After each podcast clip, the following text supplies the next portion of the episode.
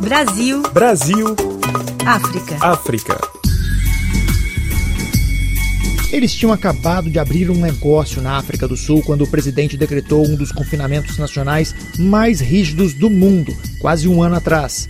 O país acaba de flexibilizar as regras de circulação, o que faz o casal do interior de São Paulo, Marília Gabriela Ferreira e Jefferson Santos Barbosa, se sentir mais seguro na cidade do Cabo do que no Brasil. Com certeza. Faz muito tempo que a gente não vai para o Brasil, mas eu sei que o cenário de lá está lá é, é, sempre nunca teve onda, sempre foi sempre a onda sempre foi alta, né?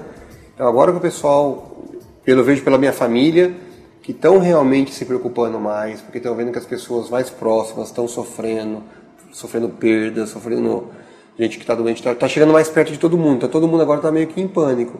Talvez agora eles consigam ver, ver realmente que tem que ficar, tem que se policiar um pouquinho. Aqui a gente sempre obedeceu as regras, sempre. É para ficar, é, não pode fazer isso, não pode fazer aquilo com máscara, andando nos lugares, evitando de andar nos lugares. Graças a Deus a gente não nos atingiu. Aqui a gente tem umas regras de segurança aqui com nossos funcionários também. Eu me sinto muito mais tranquilo aqui, porque para a Europa também não posso dizer. Eu sei que tem amigos nossos que moram na Europa, que estão todos com medo também, está todo mundo pegando, todo mundo preocupado. Né? Sua sensação também é maior aqui, mais segurança aqui do que no Brasil em relação à Covid? É, então, é assim, eu acho que sempre quando a gente ouve uma notícia externa, talvez soe diferente quando a gente não está lá, né? Por exemplo, quando surgiu essa nova variante aqui, então todo mundo de fora falava: Marília, África do Sul, tá super perigosa, tá com uma nova variante. E a gente aqui a gente falava assim: ah, é, não, ok, mas tipo, a nossa vida aqui continua normal, tá, não tem pânico, não tem, tipo, muito pelo contrário, a gente via os casos sempre baixando. Então as pessoas lá fora, quando ouviam essa notícia, vinham falar com a gente muito assim assustadas, tipo, nossa, você tá aí, você vai morrer.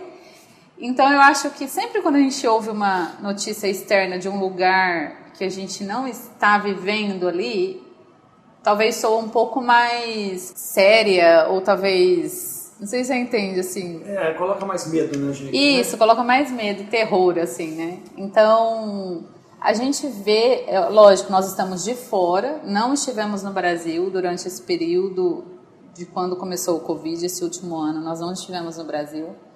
Então é isso, a gente ouve os familiares, a gente às vezes vê algumas notícias, a impressão que dá é que lá está fora de controle. Então eu me sinto mais segura aqui porque aqui eu sei que, pelo menos por hora, está controlado. Em 2007, eles trocaram o Brasil por Angola primeiro, onde começaram a trabalhar com o açaí, fruto da região amazônica, que hoje vendem também na cidade do Cabo, onde vivem atualmente. Importam por ano pelo menos 15 toneladas do Pará, o que não está tão fácil de se fazer no momento. A gente sempre soube que todo negócio que depende de alguma importação tem a sua dificuldade, né? A gente normalmente você vem ou, ou vem via, via navio ou via avião.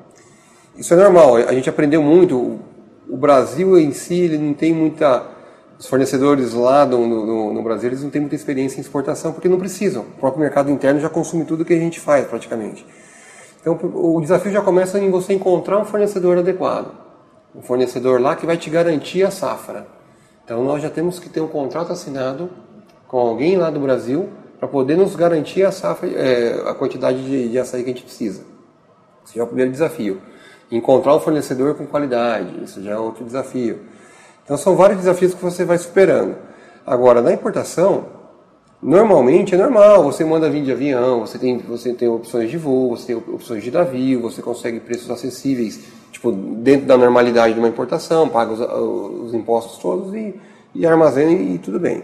Depois da pandemia, principalmente para a África do Sul, a dificuldade de voos e de navios, de booking de navios, aumentaram demais. E os preços também aumentaram. Então, consegue-se importar, mas com, uma, com, um custo um pouco mais alto do, do, do que a gente comparar um ano atrás. Então, está muito difícil nesse momento. A gente consegue trazer. A gente teve um pequeno, uma pequena ruptura no nosso estoque aí, mas conseguimos aí equilibrar, mas Vocês chegaram a ficar sem açaí? ficamos sem açaí. Quanto tempo? Em 10 dias aqui deu, deu, deu esse, esse, esse break aí, né? Porque pela dificuldade dos voos, normalmente com voos a gente conseguiria lá em 15, 20 dias ter o produto aqui na loja. Agora a gente está com, tá com o produto comprado, já armazenado desde novembro e não conseguia lugar nos voos, não conseguiam voos que assegurassem que nossa carga ia chegar em Nós condições. ficamos- é, nós ficamos quase três meses em busca de voos para poder trazer a nossa carga e não conseguimos.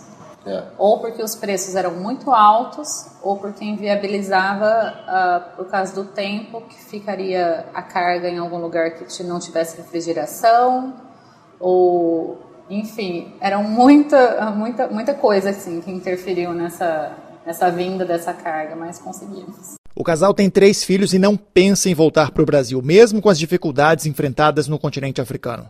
Eles sabem que 2021 ainda será um ano difícil, mas recomendam aos brasileiros pelo mundo que acreditem nos seus projetos e nos seus sonhos. Cara, é, eu vou dar uma dica que eu, me apego muito, eu sou um cara muito positivo.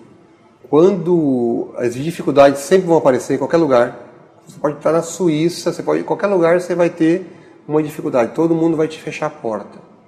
Vai fechar uma, vai fechar, fechar duas, vai todo mundo falar que, que não dá certo, que não funciona, que você não vai conseguir, que você não consegue, que você, você é doido de fazer isso aqui. Vai sempre ter essa. Foge disso, vai no teu intuito do que você acredita, trabalha, trabalha mesmo, não é ser dono do negócio, então você tem que estar, você tem que estar em cima, você tem que pegar, você tem que acompanhar e acreditar. E, e a recompensa vem. A partir do momento que você faz alguma coisa com carinho, com amor e com vontade de fazer, a recompensa é automática. Ela vai, ela vai, ela vai vir, lógico. Isso tem que estar estruturado dentro de um plano financeiro, um- de um plano que você, que você faça direitinho, sabendo que a operação, qualquer operação, para começar a dar um resultado, ela demora um tempo. Não adianta você querer no começo já querer sangrar a operação. Você vai, às vezes você tem um bom negócio na sua mão, mas não teve paciência de esperar. Então por isso que envolve um plano financeiro muito grande para você tá não não esperar que aquilo vai te sustentar da noite para o dia. né? Então eu sou super, dou super apoio. Acho que vale a pena sim. A gente tem muitos produtos que a gente pode trazer do Brasil e trabalhar para fora, abrir mercado. Não é fácil abrir mercado em lugares que, não conhe- que as pessoas não conhecem. Mas depois que esse caminho abriu também, eu tenho certeza. é, posso estar te contando isso daqui a dois anos, né? Que é, é o tempo que a gente espera. Mas eu tenho certeza que vai ser, vai ser positivo. Eu acho que tem que tentar. Tem que- quem quer, acredita, vai para cima, estuda. Vai ter muita dificuldade como a gente fala, a gente brinca muito, todo mundo só vê a, as pingas que a gente bebe, né? Os tombos que a gente leva ninguém vê. Mas é muito tombo. Graças a Deus a gente tem uma família muito bem estruturada, eu e a Marília. Ela segura, eu seguro, cada um segura um ao outro, vai segurando no momento de dificuldade. A gente, nossa, e agora? O que a gente vai fazer? Será que não? Não, vamos, vamos acreditar vamos junto. E eu acho que tem que começar. Tem que começar e com fé que você vai, vai, vai, vai conseguir chegar lá.